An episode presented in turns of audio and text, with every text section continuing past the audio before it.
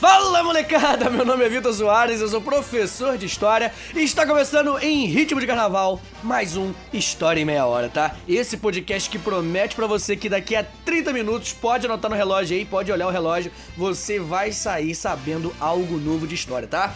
Bem, hoje nosso episódio ele é temático, a gente vai falar um pouquinho sobre a história do carnaval. E, né, esse grande feriado, esse feriado que eu agradeço toda noite antes de dormir por existir, né, uma semana que a gente fica em casa aí curtindo.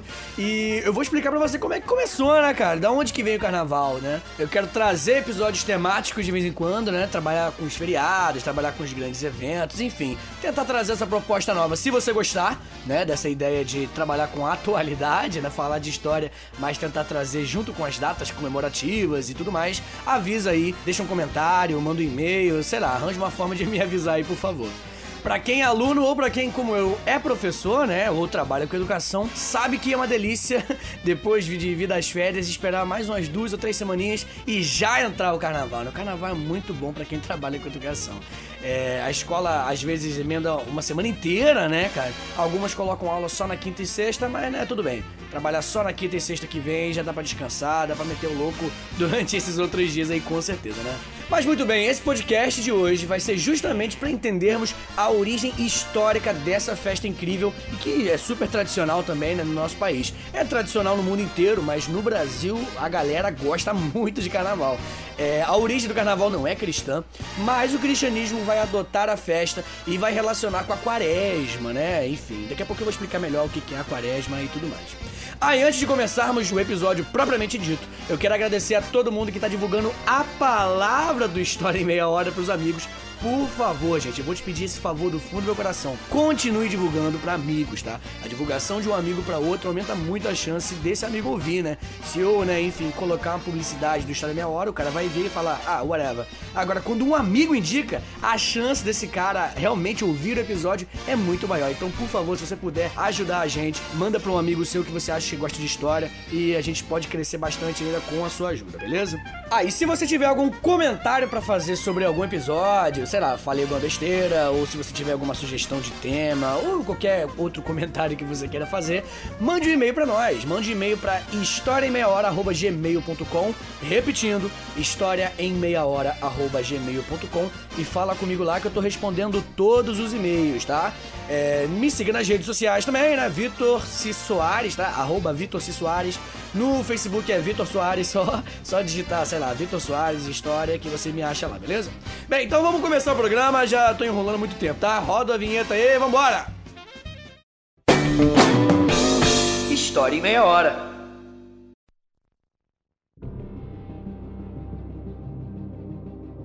Bem, você ouvinte do História Meia Hora já percebeu que eu adoro explicar um pouco sobre a etimologia das palavras, né? Eu acho que a galera não dá o valor devido, né, o valor pedagógico, obviamente, à origem das palavras. E agora eu quero explicar para vocês a origem da palavra carnaval. Nós não temos apenas uma origem para ela, eu vou explicar outra daqui a pouquinho, mas a mais provável é uma palavra de origem latina, né? Vem do latim carnis levale, que significa basicamente retirar a carne, né? E retirar tirar a carne que ele está falando é mais no sentido do jejum, que deve ser feito durante a quaresma. É, não pode comer a carne vermelha durante a quaresma. Quem é católico, ou quem tem, sei lá, um avô, ou a família é muito católica, sabe do que eu tô falando. Tem um períodozinho aí que você não pode comer carne vermelha. Só que dizem também que essa vibe de tirar a carne, retirar a carne do carne levale, não é só literal, né? De você ter que retirar a carne literalmente. Não. O pessoal também acha que retirar a carne é mais no sentido de você controlar os prazeres mundanos, né? Olha que doideira.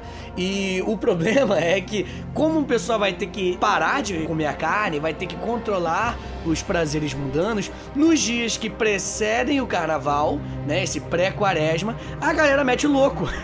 o pessoal exagera muito porque sabe que vai ter um jejum aí à frente que é a quaresma. Então, olha só o que aconteceu. O carnaval é um período de exageros, porque quando chegarmos à quaresma, a gente vai ter que fazer um jejum. Essa é a ideia primordial cristã, obviamente, do carnaval. Essa vibe de ficar doidão nesses dias anteriores começa na Itália, lá no século XVIII. Lá o efeito pré-quaresma foi quase que o efeito oposto que a Igreja Católica desejou. Para se preparar para o sacrifício, as pessoas se organizavam em banquetes, bailes e exageravam mesmo. Então, né, resumindo, o período que chamamos de carnaval é o período antes da quaresma. E como a quaresma é um período de jejum, de, penitência, os dias anteriores à quaresma ficaram marcados como os dias para a gente compensar a entrada e meter o louco e tudo mais. Quem diria, né, que o significado do carnaval seria controlar os prazeres mundanos, né, de ter o controle e tudo mais, e não de se entregar, né? Porque, enfim, tem muita gente que fica muito chapada nesses dias, mete louco, como eu falei, em um nível absurdo às vezes, o que vai completamente contra a origem da palavra, né? E eu não tô falando que isso é algo errado não, tá? Pelo amor de Deus, tá? Quem sou eu para julgar um trabalhador que quer curtir, né, na vibe dele os dias do carnaval, né? Só é curioso que signifique justamente o oposto do que a galera tem em mente, né? Bem, agora falando um pouquinho sobre a quaresma que eu tenho dito aí. A quaresma, para quem não sabe, gente, é o dia que inicia a contagem de 40 dias para a Páscoa. Prestem bem atenção, isso é muito importante. A quaresma é o dia que inicia a contagem de 40 dias para a Páscoa, daí que vem o nome quaresma. E a Páscoa todo mundo conhece muito bem. A Páscoa é uma data muito importante, se pá, uma das mais importantes para o cristianismo, porque, afinal, representa o renascimento de Jesus Cristo, né? Então vamos lá, depois de 40 dias, após a quarta-feira de cinzas, a Páscoa chega. Inclusive, né, deixa eu explicar essa variação de data do carnaval, né? Como é que varia? Não sei se vocês perceberam, mas todo ano o dia do carnaval muda. E eu vou explicar agora por quê. O dia do carnaval muda porque ele é baseado na Páscoa, como eu acabei de falar. O dia de Páscoa acontece sempre no primeiro domingo após a primeira lua cheia de outono. Daí, né, quando a gente quer encontrar o dia do carnaval, é só retroceder 46 dias no calendário, né? 40 da quaresma, mais 6 dias da Semana Santa, que inclusive é outro feriado maravilhoso, né? Para chegar na famigerada quarta-feira de cinzas, o dia anterior à quarta-feira de cinzas, que é tecnicamente o carnaval propriamente dito. Essa terça, inclusive, é chamada de terça-feira gorda. Mas é claro que no Brasil a gente já emendou a segunda, né? Que é a segunda de carnaval, que a gente chama. E não, mas não é feriado, tecnicamente falando, nem religioso, nem nada. Só que aí a galera também já coloca quarta-feira de cinzas pra um dia para você tirar um feriado. E aí, né, gente? Aqui é Brasil, né? Pelo amor de Deus. Quinta e sexta, pelo amor de Deus, emenda essas duas coisas aí. E aí a semana toda de carnaval ninguém quer nem saber. Outra coisa muito maneira pra gente conversar sobre o carnaval é que a quaresma, né? Que são esses 40 dias que vão vir justamente depois do carnaval, que tem essa vibe penitenciária, que tem essa vibe de fazer jejum e tudo mais, é muito parecido com o Ramadã do islamismo. Eu não sei se você conhece sobre o islamismo, sobre o Ramadã, mas resumindo aqui bem rapidamente, o Ramadã é um período de um mês onde os muçulmanos também fazem jejum, né? E basicamente eles não podem comer nada enquanto o sol estiver no céu. Só depois que o sol se põe que eles podem comer, que eles podem ter relações sexuais e tudo mais, né? inclusive aqui no História em Meia Hora, nós temos um podcast sobre islamismo. E ali eu falei um pouco da história do islamismo, como que o islamismo cresceu, as divisões da religião, um monte de coisa legal. Eu também falei um pouco nesse episódio do islamismo que o islamismo e o cristianismo eles têm relações muito mais próximas do que a gente sabe, tá? Normalmente o, o, pensamento comum é de que são religiões bem diferentes e não. As bases religiosas são bases monoteístas abraâmicas. Mas enfim, isso é um outro assunto de um outro podcast. Quando acabar esse episódio aqui, você vai lá, pesquisa lá História Meia Hora Islamismo, você vai dar uma gastada na onda também lá, beleza? Mas voltando ao carnaval, muita gente acha que a festa tem sua base no cristianismo mesmo, mas na verdade não, tá, gente? O cristianismo pegou essa festa e adaptou de uma forma que encaixasse com a mitologia, né, com os dogmas cristãos e tudo mais. Historicamente falando, o carnaval tem uma origem que não é lá muito bem definida, tá ligado? A gente vai ter que dar uma pequena forçada de barra aqui e vocês vão entender daqui a pouquinho por quê. Tem algumas possíveis origens, tá? A origem possível mais antiga que existia do carnaval é lá na Mesopotâmia, galera. Longe pra caramba e muito tempo atrás. Mais especificamente na cidade da Babilônia. Duas festas podem ter gerado a, o que hoje é o carnaval, né? Primeiro, as Sacéias, que é uma festa, e a outra festa é o Ano Novo Mesopotâmico, sabia disso? As Sacéias era uma celebração em que o prisioneiro meio que virava o rei por alguns dias. Olha que doideira.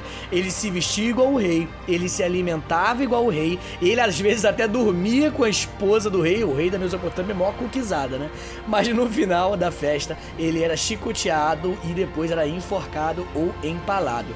Inclusive, gente, aconteça o que acontecer. Não pesquise sobre empalamento. Se você não sabe, fique não sabendo. É, no caso do Ano Novo Mesopotâmico, o rei da Babilônia, ele perdia as roupas, agora é o contrário, né? Lá na, na primeira, nas Sacéias, o prisioneiro meio que virava o rei, agora no ano novo é o rei que vai virar meio que um plebeuzinho qualquer. O rei da Babilônia, ele perdia as roupas de rei, ele perdia os emblemas de rei, ele era surrado em frente ao templo de Marduk, que é um deus mesopotâmico, inclusive o mais forte, ou um dos mais fortes, e no final da festa, ele recebia de volta todas essas coisas, né? Roupas, emblemas, e ele voltava a ser rei. A ideia era meio que mostrar submissão ao Marduk, né?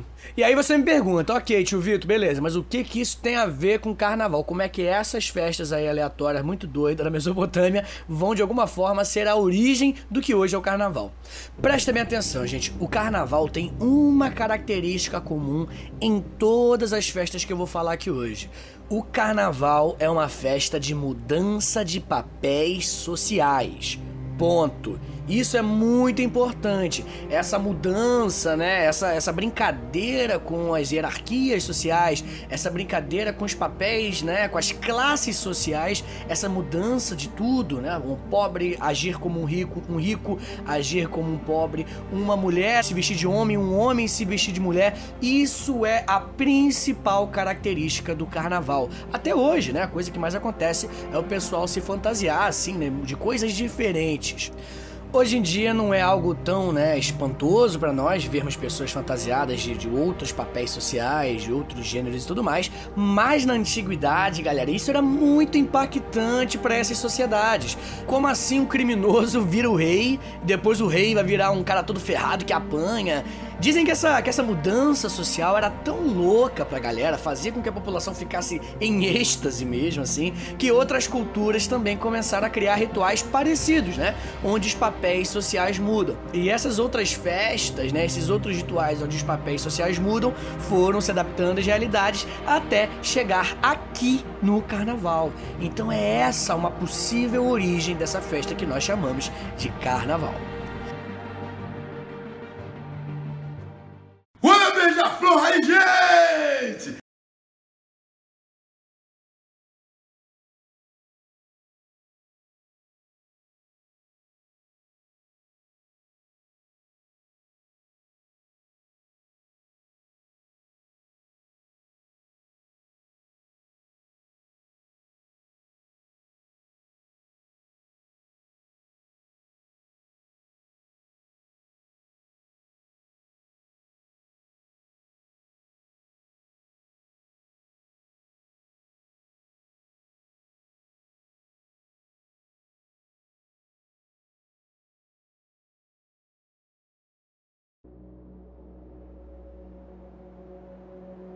Mas sendo bem sincero com vocês, é, essa origem ela é muito distante e talvez não tenha influenciado tanto assim, mas é uma possibilidade e por isso que eu tô falando aqui no podcast para vocês.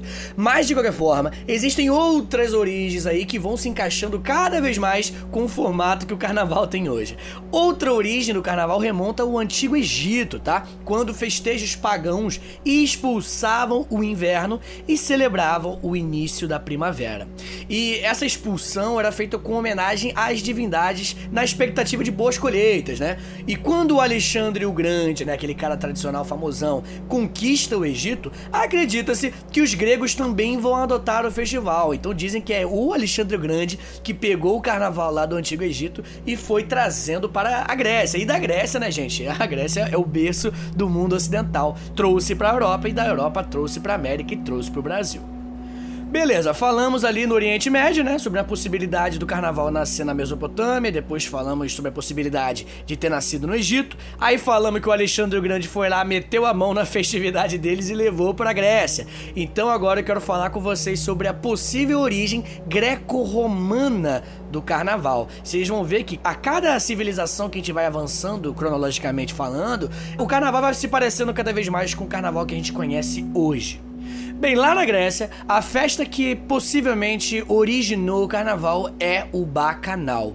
Calma, gente, esse podcast é um podcast família, é um podcast bonito, podcast correto, tá bom? Bacanal é uma festa em homenagem a Baco, nome do deus romano do vinho. Em grego, inclusive, ele é Dionísio, né? Essas festas, sim, né, eram orgias, o nome tá dizendo mesmo, Bacanal é isso. Não tem como usar uma palavra mais light aqui, né? E tinham muita embriaguez nesses bacanais e, enfim, né, eram caracterizadas também pela entrega aos prazeres da carne, enfim. Eu não me sinto muito confortável falando essas coisas, não. Então, se for baseada né, nessas festas do Baco, é o oposto da ideia cristã, né? De se privar da carne. Na verdade, se for baseado nos bacanais, a ideia mesmo é se entregar 100% aos prazeres da carne. Mas também tem outras duas festas lá em Roma que não era só safadeza não, tá gente? Fica tranquilo. Em Roma também tinha a Saturnália, que era uma festa que rolava lá, vou explicar agora, e a Lupercalia. A Saturnália era uma festa que ocorria no solstício de inverno, e eram as duas eram festas homéricas, né, que aconteciam na Roma antiga em exaltação a Saturno, deus da agricultura. A principal diferença com o carnaval que a gente conhece hoje é que essas festas aconteciam em dezembro, e a principal semelhança é que elas duravam quase uma semana, as escolas se fechavam, os escravos tiravam dia de folga e os romanos dançavam pelas ruas de um jeito muito parecido com os bloquinhos de hoje mesmo. E é claro, obviamente, tá? Isso não dá. Roma é, é complicado. Tinham muitas orgias, muitas bebedeiras, faziam parte, né, do, do, dia a dia do romano, né? Roma é super normal, tá, gente? Qualquer coisa eles metiam uma orgia no meio lá, né? Então imagina no carnaval. Se qualquer coisa tinha orgia, no carnaval então, né? Pelo amor de Deus. Já a Lupercalia, senhores, rolava em fevereiro, que é o mês da purificação e das divindades infernais. Olha que coisa doida, né? Em Roma, nessa época, já havia inclusive algo muito parecido com os atuais carros alegóricos, né? Só que nessa época não era carro, era mais em formato de navio. Esses navios alegóricos, né? Talvez a gente pode chamar assim, não sei. Levavam homens e mulheres nus e desfiles pelas ruas, né? Esses carros alegóricos, esses navios alegóricos eram chamados de carrum navalis, que é carro naval em latim. Inclusive, essa é possível uma outra origem da terminologia do nome carnaval, entendeu? Mas, né, a historiografia ainda não confirmou isso. Provavelmente a coisa mais provável, né, a origem do nome carnaval mais provável é carne de levale, que é aquilo que eu falei lá de retirar a carne. Aí é óbvio, né? Também rolava nessas festas, na Lupercalia e Saturnália, essa vibe, esse lance de inversão de papéis sociais, né? Os escravos se vestiam de senhores, senhores se vestiam de escravos, uma vibe bem subversiva mesmo. O que acontece é que esse lance de inversão de papéis sociais era praticamente impossível de ocorrer naquela realidade. Não existia nessa, nessas sociedades uma chance de um escravo virar um senhor ou algo do gênero. Não é que hoje também, né, o qualquer pobre possa enriquecer. É, mas acredite se quiser, hoje em dia é bem mais fácil que você suba na hierarquia social do que era nessa época. Essas festas eram celebrações pagãs, então a igreja quis criar esse novo significado para esse tipo de festa. Foi aí que rolou, né, essa ideia de quaresma e tudo mais. O nome Carnes Levale também só vai nascer a partir daí.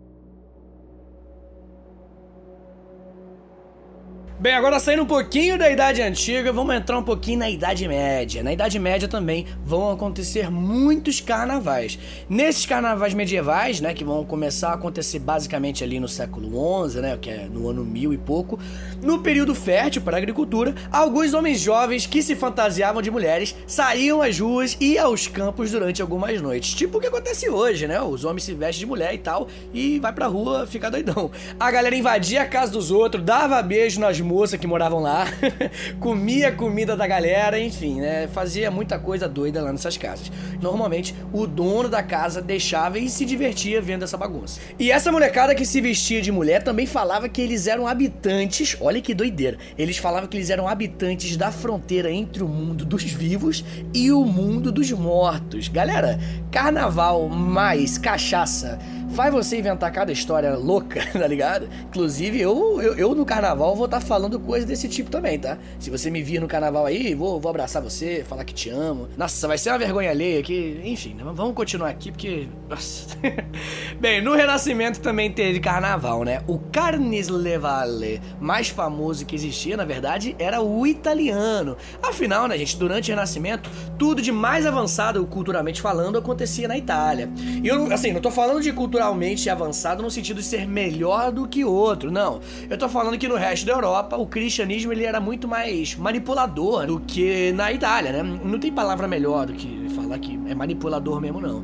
Enquanto na Itália você tinha manifestações artísticas mais humanísticas, no resto do mundo, no mundo europeu, você tinha uma, uma pressão religiosa muito maior. Inclusive, eu quero fazer uma outra indicação. Aqui no História Meia Hora nós também temos um episódio sobre renascimento cultural, o que inclusive foi o primeiro episódio que eu fiz aqui, tá? Então, se você quiser entender um pouquinho mais sobre renascimento, quando terminar esse episódio você vai ouvir do islamismo e depois que você terminar do islamismo, você ouve do renascimento cultural, tá? Eu tô enchendo de jabá aqui dentro, né? Pelo amor de Deus, gente, me desculpa, mas aqui eu tenho que, tenho que pagar minhas contas, pelo amor de Deus, me ajuda aí.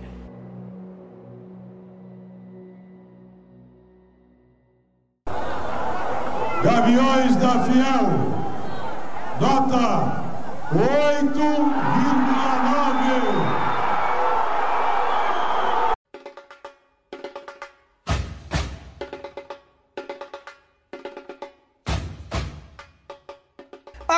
Senhores, vamos falar um pouquinho sobre o carnaval no Brasil. Fiquei até mais animado aqui. Todo mundo sabe que o carnaval é uma festa que rola bem, bem antes do achamento do nosso país, né? Que foi descoberto, que foi achado em 1500. Eu acabei de falar que, pô, tô falando de Mesopotâmia, tô falando de Roma antiga, enfim, é muito anterior. Só que, não sei se todo mundo aqui sabe, né? Mas o carnaval brasileiro é uma parada surreal, galera os gringos ficam chapadões, ficam doidos quando eles vêm pra cá. O carnaval brasileiro, ele é um dos nossos cartões postais, né? Futebol e o carnaval são as nossas caras lá fora. Sabe quando a galera tá falando de Itália e lembra de pizza? Quando a galera fala de Egito e lembra de pirâmide? Ou quando o pessoal fala de Grécia e lembra de Tony Ramos em Belíssima? Cara, eu fiz uma piada de velho aqui que de quem for novo jamais vai pegar, mas. É muito bom, mas pelo amor de Deus. Tony Ramos e belíssimo, é muito engraçado. Vamos lá, aquele grego dele lá, pelo amor de Deus. Vamos, vamos continuar. Então, quando se fala Brasil na gringa, quando alguém fala Brasil, o que vem na cabeça dos gringos é carnaval e futebol.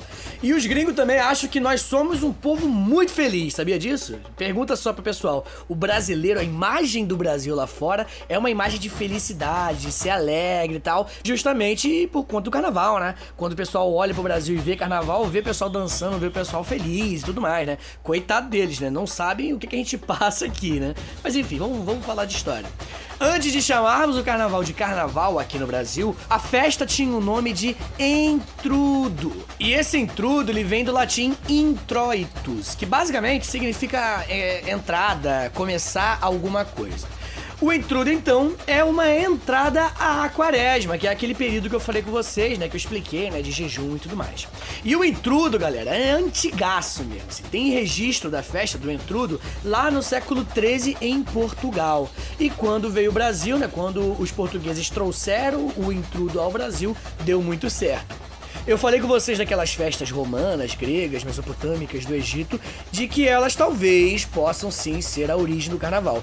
No caso do intrudo, não é discutido não, ela é com certeza a origem do carnaval aqui no Brasil, tá? Então aqui não tem discussão. A gente tá falando de século 13, tá? já tem um tempinho aí, e isso é definitivamente, por definição, o carnaval na sua origem. Até hoje tem muita gente que usa a palavra intrudo, sabia disso? Principalmente o pessoal mais do interior, né? Tem gente que usa intrudo para falar do carnaval até hoje. Porque afinal, né, até o século XIX, o nome do carnaval era intrudo mesmo. Então é relativamente recente aqui no Brasil essa nomenclatura, beleza? Muito bem, então qual vai ser a treta? Por que, que a gente ainda não usa a palavra intrudo? Acontece que o intrudo ele era muito mal visto pelo governo, pelas elites e tal. Era uma festa meio que mais das classes mais pobres do Brasil, né? Os mais pobres, os determinados momentos, até pessoas escravizadas, se divertiam mais, faziam mais festas, faziam mais intrudos do que as elites, né? E eles metiam o louco na rua, né? Então o pessoal não gostava muito. E assim, gente, eu não sei se vocês entendem de história do Brasil o suficiente para perceber que historicamente o nosso país odeia as festividades que os mais pobres têm, né? O samba foi criminalizado, o funk hoje é super mal visto, né? Um monte de gente com discursos elitistas é, quer criminalizar o funk, quer proibir baile funk. O baile funk, gente, corre o risco hoje em dia de ser proibido no país, né? Enfim, a elite do nosso país, historicamente falando, persegue as manifestações populares dos mais pobres há muitos anos já. E isso só prova, né, que o Brasil, infelizmente, é um país que valoriza muito mais, que prioriza muito mais as suas elites do que a população mais pobre e tudo mais. Bem, o intrudo chegou a ser proibido em 1841. Mas, né, depois disso, o pessoal vai meio que aceitando, porque não tinha como impedir a festa. Quem é um pouco mais velho e estiver ouvindo isso aqui, com certeza já teve medo do bate-bola, né? Eu, pelo menos, minha mãe, ela sempre falava que o bate-bola ia me pegar se eu ficasse na rua durante o carnaval, né? Com o dedinho levantado. Então eu tenho meio que um certo trauma de leve quando eu vejo aquelas máscaras de carnaval e tudo mais. O intrudo também tinha uma cultura de sair sujando as pessoas. Sabe aquele papo que eu falei sobre subversão social, né? Que eu falei mais cedo? Então, nada mais subversivo do que tá todo mundo, independentemente de classe, de gênero, de qualquer coisa, todo mundo sujo com ovo, com varinha, com urina mesmo, xixi mesmo. A galera metia o louco nessas festas. É depois, né, que foram surgindo os cordões, ranchos, as festas de salão, os cursos e, né, as escolas de samba, que são muito famosas. Mas na região do Nordeste vão vir os afoxés, os frevos, maracatus, todos esses estilos musicais, estilos de dança, enfim, manifestações culturais populares passaram a fazer parte da tradição cultural carnavalesca brasileira. E aí, né, gente, vocês percebem que como o, o, o intrudo, o carnaval, sempre foi perseguido pelas elites, é por isso que hoje o carnaval ele tem essa cara popular, né? essa cara das, de, de ser uma manifestação artística vindo das classes mais pobres, porque durante muito tempo foi perseguido.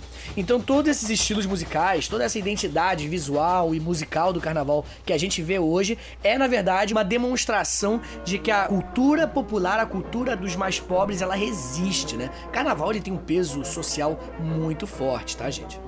Pelo menos o carnaval brasileiro, né? Exatamente porque aqui foi perseguido.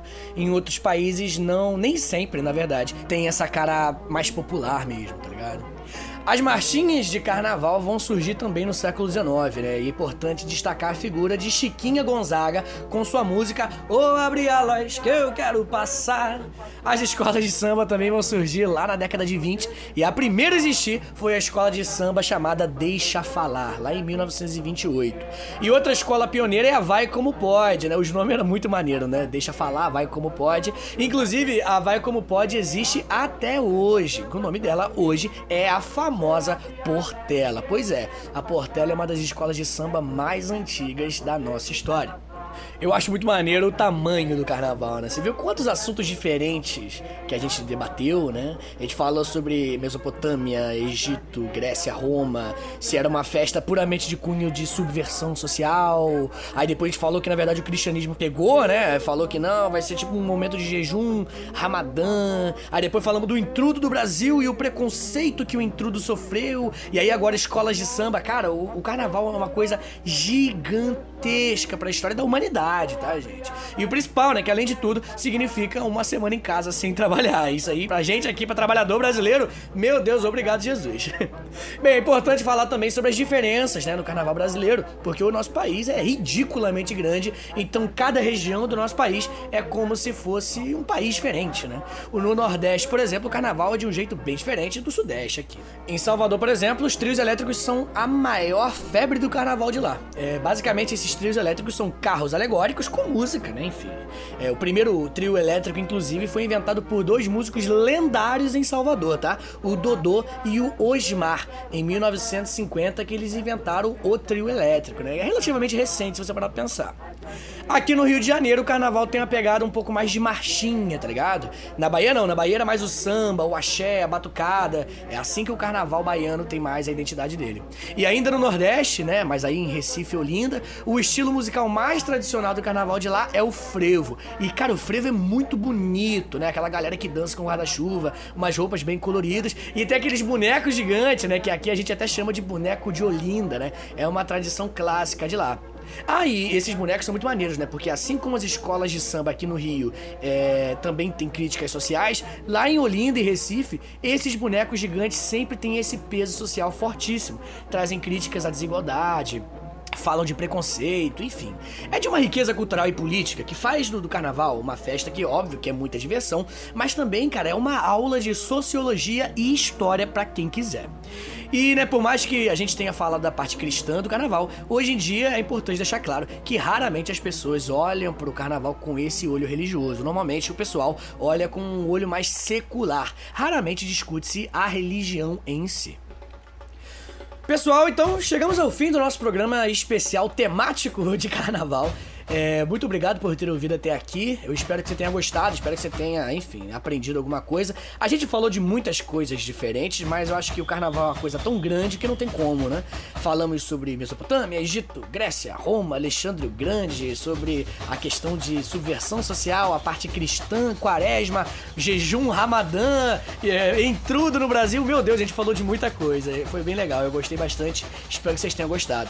Se você gostar dessa, dessa ideia de episódios temáticos junto com festividades, com datas comemorativas ou o que for, bem, avisa aí. Manda um comentário, manda um e-mail pra gente, tá? História em meia hora, arroba gmail.com. Avisa o que você achou, dê sugestões, enfim. A gente tá aqui pra, pra construir esse, esse podcast juntos, tá bom?